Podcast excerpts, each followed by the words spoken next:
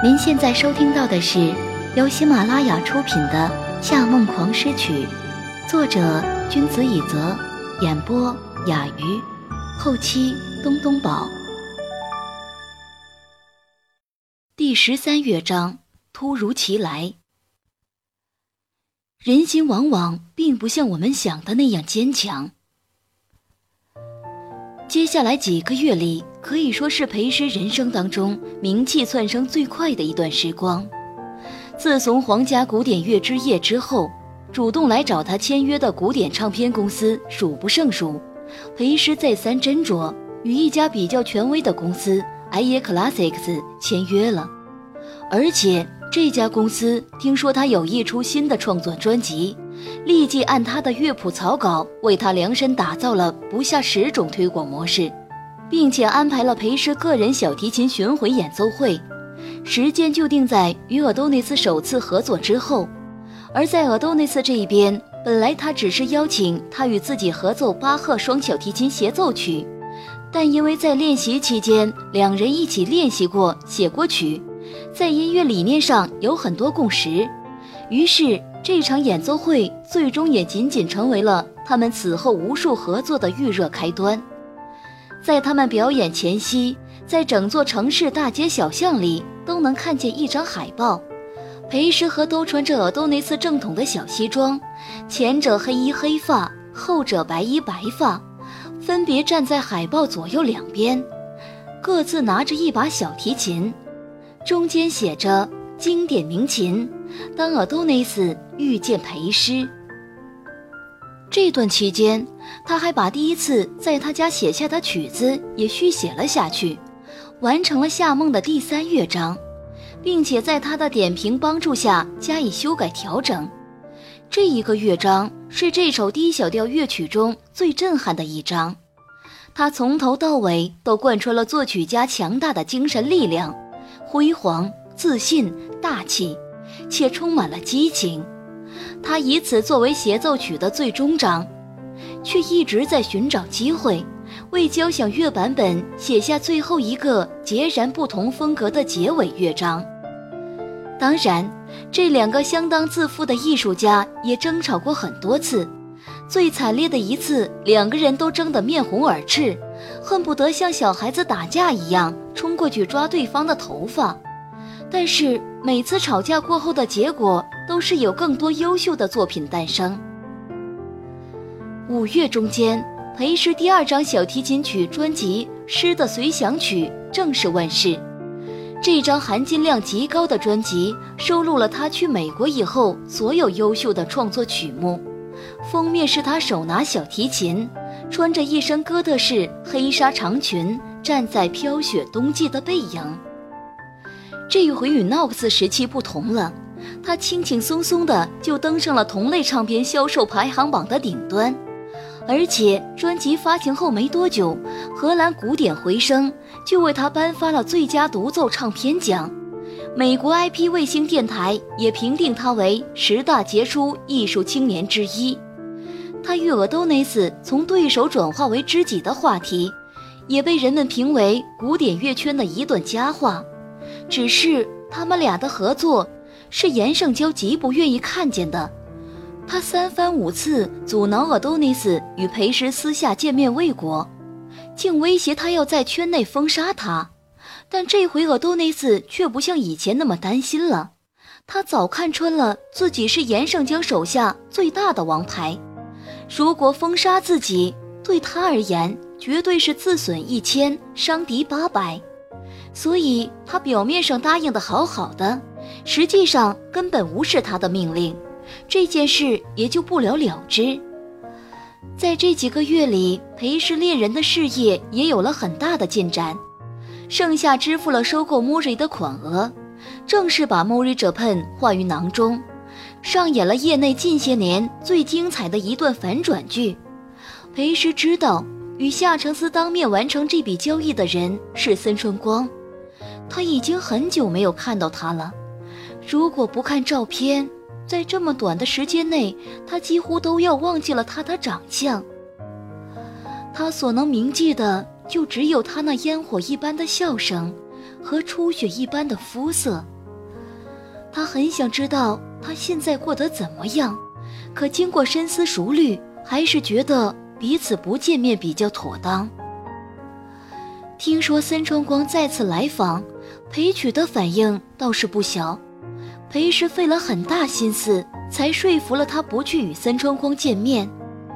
自从上次发现裴曲偷偷哭泣，他发现他的情绪总是很不稳定，身材日益消瘦。不管穿什么样的衣服，两条胳膊都像两根粗绳子一样在袖子里晃来荡去。他很担心他的身体状况，时常劝他多吃点饭，但他的胃仿佛被移植成了麻雀胃一样，每顿饭吃下去的米简直可以用颗来计量。有一天，他终于看不下去了，问他是不是打算这样饿死自己。姐。我心情不好，只是不想在家里吃饭。他垂着头，用可怜兮兮的眼神望着碗里的米饭。你可以借我一点钱吗？我想去欧洲旅游一段时间。裴局以前从来不会主动向裴氏要钱，这是第一次，所以他毫不犹豫地转了一笔不小数目的钱给他。他第二天就消失了。虽然觉得他没有准备就直接出国有些奇怪，但他也没有细想，只是想要花时间经营一下和夏承思的感情。他最近一直忙着音乐事业，已经很长时间没有和他单独相处超过五个小时了。于是他花了一整天的时间在家里准备了牛肉烧烤，邀请夏承思来家里吃饭，然后和他坐在沙发上。互相喂食、拥抱、接吻，最后他把她压倒在沙发上。接吻的意义完全变成了另外一种含义。他们太久没有这样约会，他的反差比任何一次见面都大。他没时间脱衣裤，连领带都没有时间摘，只把它匆匆塞进了衬衫，就和他进行肉体的爱情。在一次又一次身体的重叠中。他感觉到了越来越多的不安全感和爱意，所以哪怕已经抵达了幸福的巅峰，他也不愿意放开他，反倒坐在他身上，用虎牙轻轻地咬他的脖子，就像一个吸血鬼婴儿一样。他望着他饱含水雾的眼睛，心里想着很可爱，说话却还是带着绝对命令的口吻。您正在收听的是由喜马拉雅独家发布的《夏梦王诗曲》。想引诱我？没什么。他用鼻子蹭着他的脸颊，只是喜欢你。他先敏捷的吻了她，然后露出温柔的笑容。我也是。一个晚上的温存根本不够，刚好第二天是周末，他们约好翌日下午去公园散步。他说会提前来接他，但他想要制造一点情侣约会的感觉，所以定好时间和他在公园碰面。然而当天半夜，他家来了一个不速之客，那个人就是夏娜。我已经查出来了。拉开门的一刹那，夏娜丢了一个档案袋进来。他在两个高大保安的看护下，显得比任何时候都狂傲。公开我那个案件的人确实是裴曲，现在叫他出来，我倒是想看看他究竟想把我害到哪一步。小曲去欧洲了，你过两个月再来找他吧。知道羞辱裴曲的人不是夏娜以后。裴氏对他明显没有以前那么强势，但是夏娜却没有一点演好的意思，视线迅速捕捉到了沙发上夏承思的领带，他对着那里扬了扬下巴，浅浅笑了。哼，那是我哥的东西吧？这你自己问他去，我要休息了，慢走不送。裴师察觉到了他的不善，打算把他关在门外。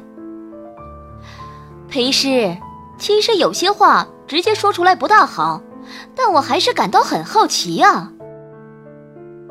夏娜的脸上充满了厌恶，渐渐变得有些扭曲。是不是只要是哥哥，不管是亲的还是养的，你都有着一点特殊的爱好？可是总跟亲人走这么近，还是不大好吧？什么意思？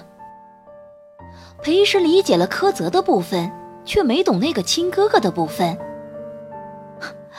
少来，别装了，我亲哥也是你亲哥的事儿，你不知道吗？麻烦你把话说清楚一点。他的语气依然底气十足，心中却已隐隐开始感到不对劲了。我二哥。夏承思也是你的哥哥。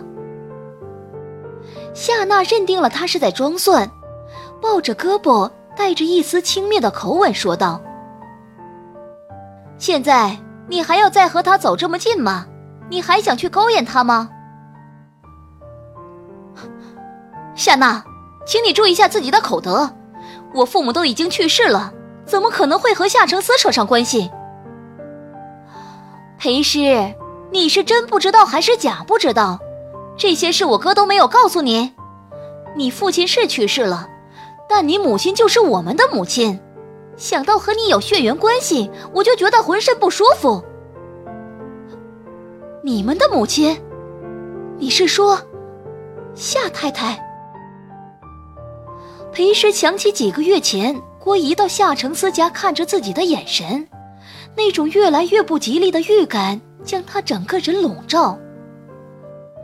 对，你不用在意他是否还活着了。当初他既然决定要离开你们，肯定是不愿意再和你们相认的。现在你唯一要注意的是，就是停止引诱你的亲哥哥。夏娜和他哥一样，说话总是带着命令的语调，但在隐藏情绪上面，他明显比夏承思弱了不止一点点。发现裴师的脸逐渐变得比墙上的石灰还白，他的得意与张狂也收敛了起来。他转过头使了个眼色，示意两个保镖离开。等他们下去了，他才走近一些，小声说道：“你这是什么意思？你这是什么反应？难道你和我哥已经在一起了？”裴时的无动于衷令他的担忧急剧增加，他的嗓音提高了一些，但很快又被恐惧压了下来。你们，你们发展到哪一步了？牵手，拥抱，接吻？没有得到任何回答，他又看了眼沙发上的领带，出神了片刻，忽然抓住自己的头发，颤声说道。裴氏，告诉我，你们没有，你们没有。我需要证据。裴时打断他，用最后一丝理性说出这句话：“ 不可能，我哥肯定不可能的。”夏娜脚下一个踉跄，重重摇了摇头，晃落了打理的一丝不苟的大卷发。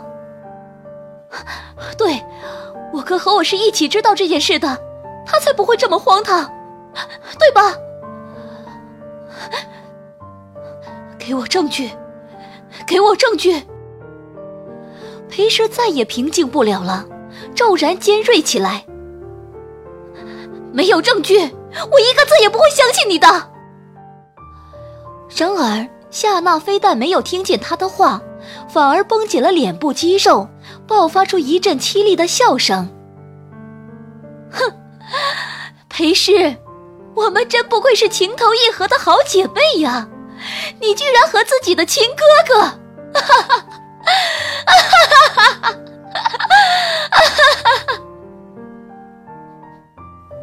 像一个患了精神病的病人一样，跌跌撞撞的转身走了。但是裴氏没有追上去。他在原地站了近半个小时，才坐回沙发上。他压住打电话给夏承思的冲动，想着不管夏娜说的是真是假，都要把这个问题留到明天与他见面以后再提出来。只是认识夏娜这么多年，他们互相讨厌，却也早就开始互相了解。他知道，夏娜是一个把所有想法都写到脸上的人，刚才那番话不可能是说谎。最后的希望就是期盼夏娜弄错了。他拿起夏承思的领带，在指尖缠绕了几圈，就像之前他恋恋不舍地缠在他身上一样。他们这个晚上一直粘在一起，他存在于他身体里的感觉是如此熟悉又强烈，余温久久未散，就好像根本没有离开过。身体被活生生的拆成了两部分，下面是炙热的，上面是冰冷的。然而，夜晚觉得还不够，它化作一壶冷漠。将黑色狰狞生硬的灌入胸口。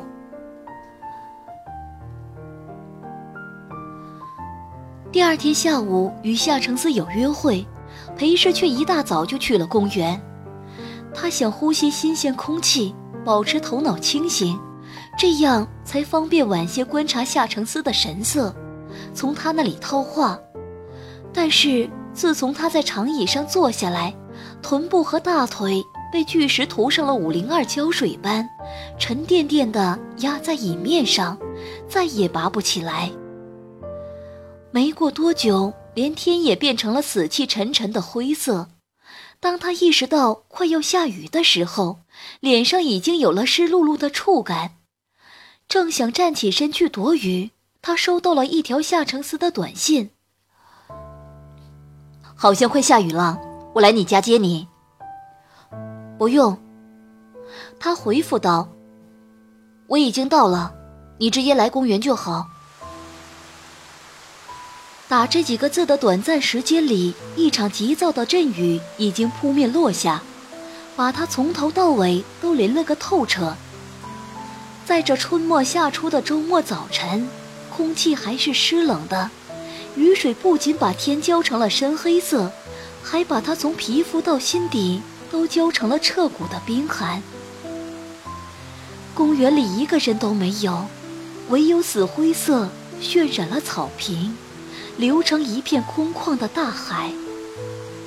雨的腥味覆盖了馥郁的花香，虞美人和孔雀草被雨水不断拍打，是一个个落魄的侯爵夫人低垂着头。听众朋友，您刚刚收听到的是由喜马拉雅出品的《夏梦狂诗曲》，作者君子以泽，演播雅鱼，后期东东宝。